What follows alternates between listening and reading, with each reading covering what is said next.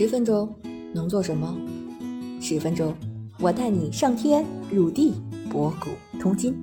这里是校友录，我是主播三十七度的坚果奶酪，欢迎你和我一起校友人生。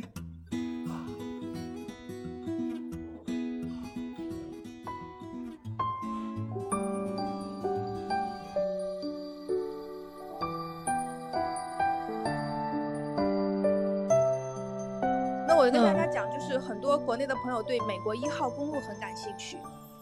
好好好，给我们讲一讲。嗯，对，它是一条很美的公路，就是世界上各个国家的人去美国加州都会想要开这条公路。那这条公路呢，它其实是从呃旧金山往就是 L A 洛杉矶方向这样开。那其实你可以把这个两个城市呢都玩过来。呃，洛杉矶就是有也连 Universal Studio 叫什么？就是那个环球影城啊，很多好莱坞的那个明星的地方。然后在这个路中间，它有一个很棒的古堡，叫赫氏古堡，就是 Hearst Castle，就是 Castle 赫 Hearst Castle 这个赫氏古堡。赫氏古堡，嗯，对，嗯，可能有些国人不知道，但是如果查，它是非常有名的。它这个古堡很美，大概有个。几百年的历史了吧？他们的主人就是去世之后，因为维护这个古堡也挺费钱的，所以就把它捐给了美国政府。嗯哦，然后这个古堡你去进去看，我觉得真的很值得一看，在一号公路沿线上。哦，好的，我正在搜这个资料。嗯，最早是怎么来的呢？是是呃什么样的人住在里头？它的主人是谁？嗯。有钱人，对对，有很有钱的人的还是贵族之类的，嗯，欧洲的贵族还是什么的，有地位的人，对，就是有钱人，巨有钱的人。然后，但是他后人觉得，后人就把他捐献给国家了。对他传了一下，传了传，然后后来就是实在维护成本太高了，所以他们就直接捐给国家了。很多人都上去看啊，拍照，它里面的那个游泳池啊，还有就是古式的建筑。这些花都很美。对，我现在搜到了，它是一个地中海复兴式的建筑物，呃，主建筑有西班牙教堂的影子啊，它有点像那个白白的那种感觉，就是，嗯，对。啊，那一号公路大概要开多久呢？嗯，可快开还是一路开一路玩，一路开一路玩？这开一趟大概多几天？就是，嗯，其实如果你开的很快，就你不玩，你可以一天就开过去吧。它没有就是特别长，但是你如果想慢慢开，慢慢开，你可以选择在中间住一晚，或者是不住。我记得我们当时没有住，就是从早上从旧那个旧金山开车，然后沿着一号公路开。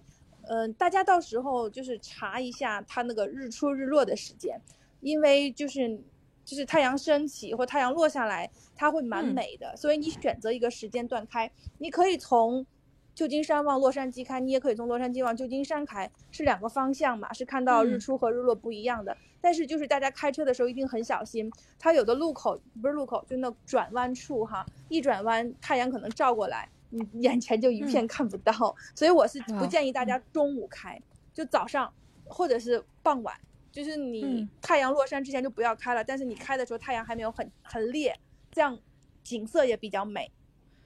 嗯，我在这边就是我在天津生活的时候有这么一个生活生活的经验，是我哎突然到呃最近几年才发现的，就是在五点多钟的冬天。朝着一个方向开，能看到特别大的一个巨大的月亮。您在那个 呃一号公路开的时候，有人 看到月亮吗？看月升，我觉得也是挺美好的一个体验。没有哎，我一般都在海海边看到月亮或山上比较多。我开一号公路没有，嗯都是白天开，就是太阳升起来晚上就休息了，对吧？嗯嗯，对。这个一号公路是一个沿山的公路，还是一个沿海的公路？一边是山，一边是海，就在太平洋边上，隔壁就是山，就是依山傍海吧。一边是山，一边是海啊，漂亮。基本上。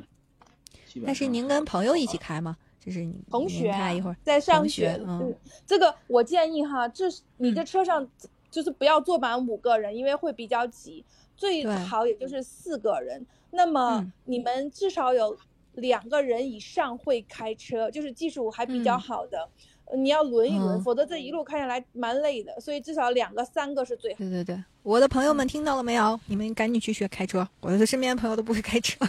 而且这个技术嗯一定要练得好一点再去，因为美国的车速很嗯快，它的车上那哦个表哈，比如说嗯九十、它不是我们国内的那个九十公里，它是九嗯十迈，它真的九十迈，这个大概乘以一呃一点几，大嗯九十迈可能就是到一百五啊，我啊，好快啊！嗯，一百反正一百一百哎几，但允许到是不这到一百吗。嗯嗯，它是八那八十九十，你要看平时就是六十，但是它那个六十不是六十公里，是六十迈，然后再乘以一点几，乘一点二、一点三，我记不住了。但是你开会很快，这个我是没有感觉的，因为我学驾照就是刚开始在美国我是嗯开习惯了，是我国内的朋友跟我说，为什嗯么这个九十我怎么感觉这么快呢？感觉一百二、一百三，嗯哦，我瞬间才意识到，我说哦，我说美国这个九十不是九十公里每小时，它是九十嗯迈。哦，那个时候我才觉得，尤其是你在城市，像在芝加哥开车，好嗯快好快，就是很快很快就对了。你开慢会被人家逼逼这样。歧视。对，是，哦，还是想所以去的话，技术要好还是需要做很多准备的。嗯很哎，我也了解过，就是好多那个朋友，他们去美国旅游，干什么？就是要租一辆排量特别大的车，然后嗯找一条这样的公路，然后要飙起来。他们好多人就为就是打卡是要把这一项作为美国的旅游里边的一项打卡要完成的任务，这是我听说过的，好多人都是这公路旅么干。行特别有名。嗯，因为美国的那个汽油特别便宜，你去了你就想，哦，这个真的特别便宜。嗯，然后呢，如果开这样的公路？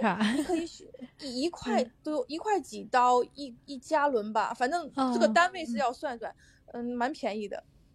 然后大家就是可以选择那个拉斯维加斯那条公路，你如果想飙起来哈，你要找它那个拉斯维加斯，呃，开那条路是红土地，就是它，你看我们平时高速公路不是压起来是黑色的柏油马路嘛，柏油路啊，柏油路，柏油路，它那个专门有一段，因为它那个铁矿特别多，所以它的路压出来的路都是红色的，所以开上去车也少，然后你也可以飙得很快。那呃很有意思，你就开吧，反正一望无际的景色，你可以下来拍照啊什么的。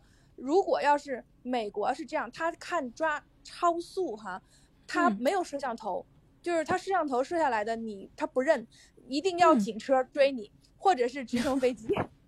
所以，如果你要是开的特别快，警车追不上，他们会出动直升飞机追你。不过这个 抓起来，这个钱罚的也是很多。嗯，为什么他们不认呢？就我我摄像头拍了还还能不认？他美国的法律，罚款。嗯美国的法律不呃，他摄像头拍下来的超速不算数的，你必须是警警察亲自抓到你这样子，而且是为什么 就他的法律这样的，很有趣的。而且他抓到你的时候，嗯他如果让你闪，你一定要闪，闪完了之后千万别下车。他你一下车，他就警察掏枪了。所以呢，哦，他就觉得你下车要要对他那个反抗一下有之类的，危险，默认为对，这有危哦险。因此呢，就是你咔咔，对，看到的时候你就停，就是慢嗯慢的、标准的动作应该是什么？停到路边，然后把两只手放到方向盘上，这就是标准的动作。然后把车窗摇下来，等着他来问你。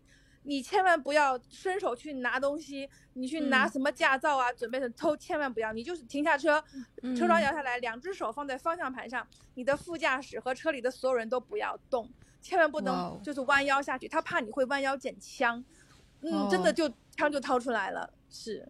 哦，这一定要注意，这个真是文化差异 造成的这种，嗯，太好了，感感谢 满飞博士给我们介绍这个，还有类对另外似的这种对一定要注意的，对于我们这种第一次去的、第一次去美国旅行的，想要去美国旅行的朋友们。